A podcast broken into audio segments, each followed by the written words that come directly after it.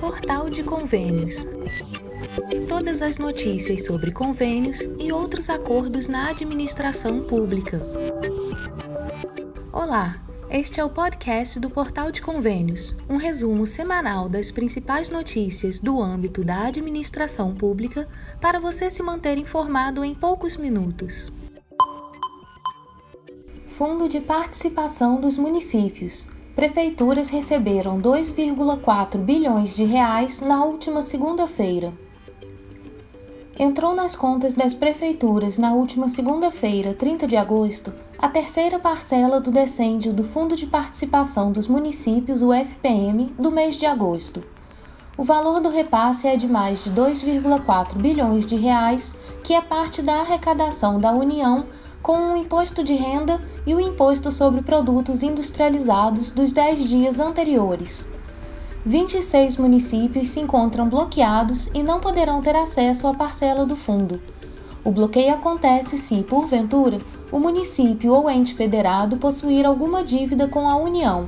Neste caso, é permitido pela Constituição Federal reter este recurso. No site do portal de convênios você confere a lista completa dos municípios bloqueados. Acesse portalconvênios.com.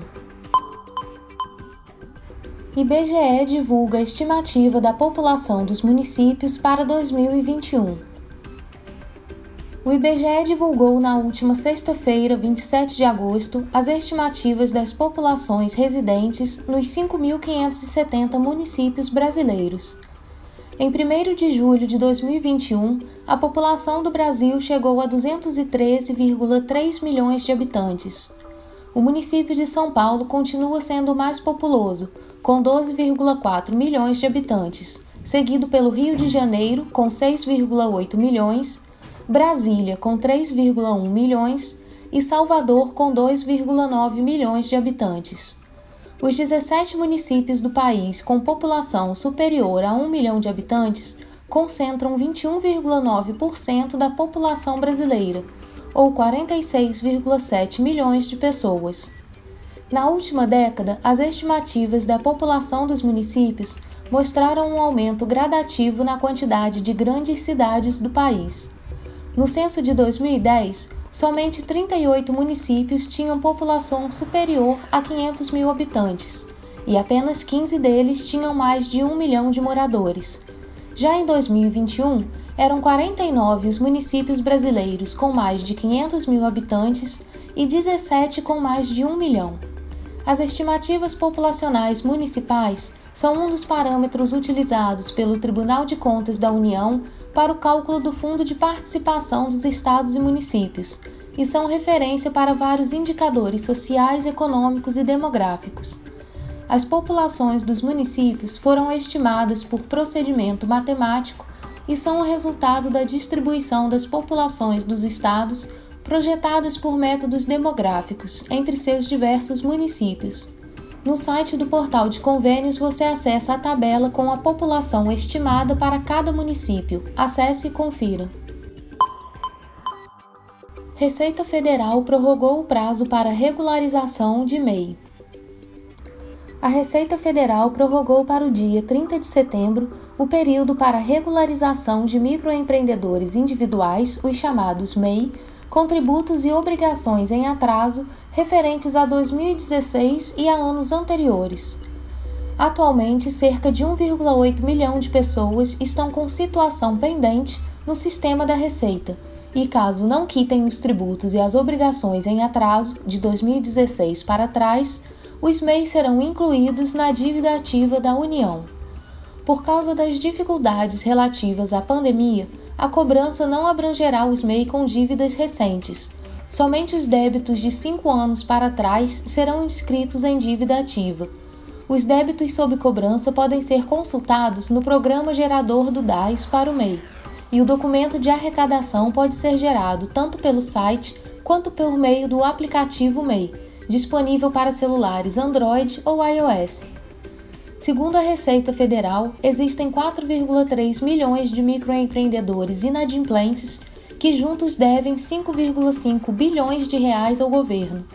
Isso equivale a quase um terço dos 12,4 milhões de MEI registrados no país.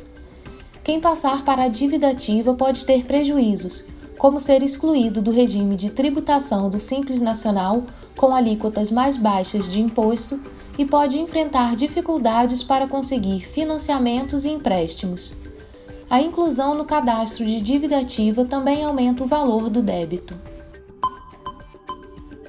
Ministério do Desenvolvimento Regional apresenta programa Pró-Cidades a estados e municípios do Norte e Centro-Oeste.